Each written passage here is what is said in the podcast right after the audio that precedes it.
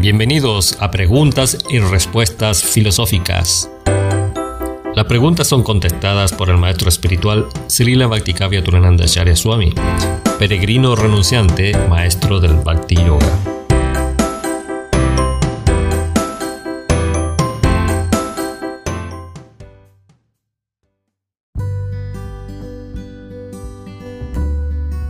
Ya, muchas gracias por la pregunta. La pregunta es si hay alguna diferencia entre la figura del demonio del cristianismo y los asuras védicos. ¿Existe una amenaza exterior eh, o todo el fruto de nuestro karma? Pues lo que hay adentro va a llegar afuera. Si yo tengo malos pensamientos, malos deseos, malas inclinaciones, entonces atraigo lo que es bajo, que es demoníaco.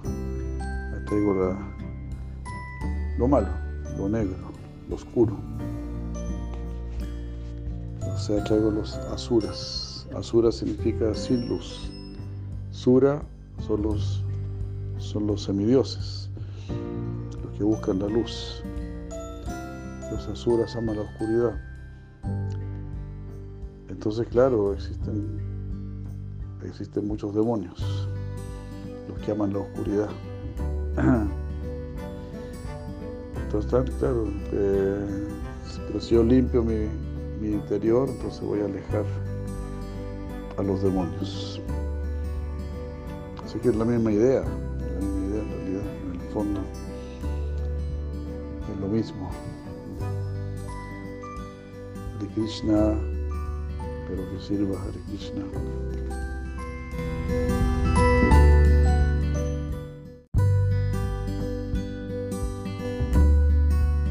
Sí, este tema de, los demonios, de los diablos, de los asuras, en realidad es bien, es bien interesante, porque uno tampoco le puede echar la culpa al demonio, ¿no? echarle la culpa de todo, eh, porque nosotros tenemos culpa a relacionarnos con él. Por eso las personas santas como se dice en el lenguaje cristiano, ellos temen el mundo, ellos se alejan del mundo. Eh, porque es así, porque está dominado por el demonio realmente, el demonio del olvido de Dios. Generalmente la gente no lo ve eso como algo grave, pero es tremendamente grave. Porque como dice Cristo en el Bhagavad Gita, la mente es para que lo recordemos a Él, la inteligencia es para que lo busquemos a Él, nuestra vida es para que lo entreguemos a Él. Y nadie está haciendo eso. Están tratando de entender cómo es el átomo, cómo es la célula, cómo podemos ir a Marte así, cualquier cosa están pensando, cualquier tontera, en realidad pensar cómo ir donde Dios. Hay una historia que leí una vez del monasterio de San Benito. había un monje que, le dijo a San Benito que no podía, seguir más con su vida de monje, que quería volver a su casa. Entonces San Benito le dijo, sí, bueno, sí, está bien, sigue con, con tus oraciones, sigue ¿verdad? con tu práctica espiritual.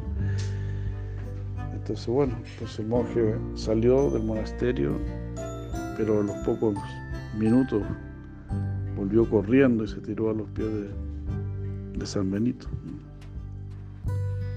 Y le dijo, ¿qué pasó? ¿Qué pasó? Le dijo. No, lo que pasa es que había un gran dragón que estaba a punto de devorar todo mi pueblo. Y San Benito le dijo, sí, tuviste al, demonio, ¿no?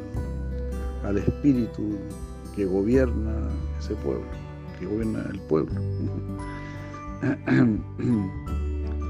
Porque es así, pues son, este, seres en el plano astral que están dirigiendo, pero cada uno llama de acuerdo con su conciencia. Uno, uno, puede estar rodeado de Vishnudutas o de Yamadutas el mismo señor Yamaras le dice a los Yamadutas, cuando vean a alguien con, con Kunti, con Tilak, eh, no se acerquen a esa persona. Entonces a veces ellos andan por ahí melodeando y si uno se coloca el tilak y anda con kunti, entonces uno está acompañado. Acompañado por los, por son los cabachas y todo eso, las protecciones, todo eso existe lógicamente. Así que hay que cuidarse, hay que ponerse tilak todos los días, siempre tener tilak Claro, si uno tiene que ir a trabajar y no puede estar en la oficina con tila que en la frente, pero no puede tener puesto en el cuerpo y puede ponerse tila con agua en la frente. y estar con su kunti y, siempre estar orando, siempre estar cantando Hare Krishna. Lo primero que tienes que decir cuando te despiertas en la mañana es Hare Krishna. Y ahí empieza el día, comienza nuestra limpieza. Empezamos a alejar,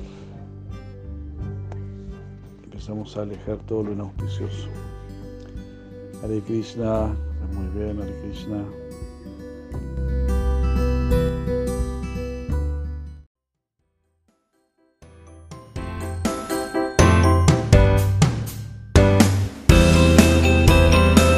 Preguntas y respuestas filosóficas. Las preguntas son contestadas por el maestro espiritual Srila Bhaktikavya Turananda Swami, peregrino renunciante, maestro del Bhakti Yoga. Puedes enviar tus preguntas de carácter filosófico por cualquiera de nuestros medios, Facebook, WhatsApp, Telegram o correo electrónico. Estos enlaces están disponibles en la descripción.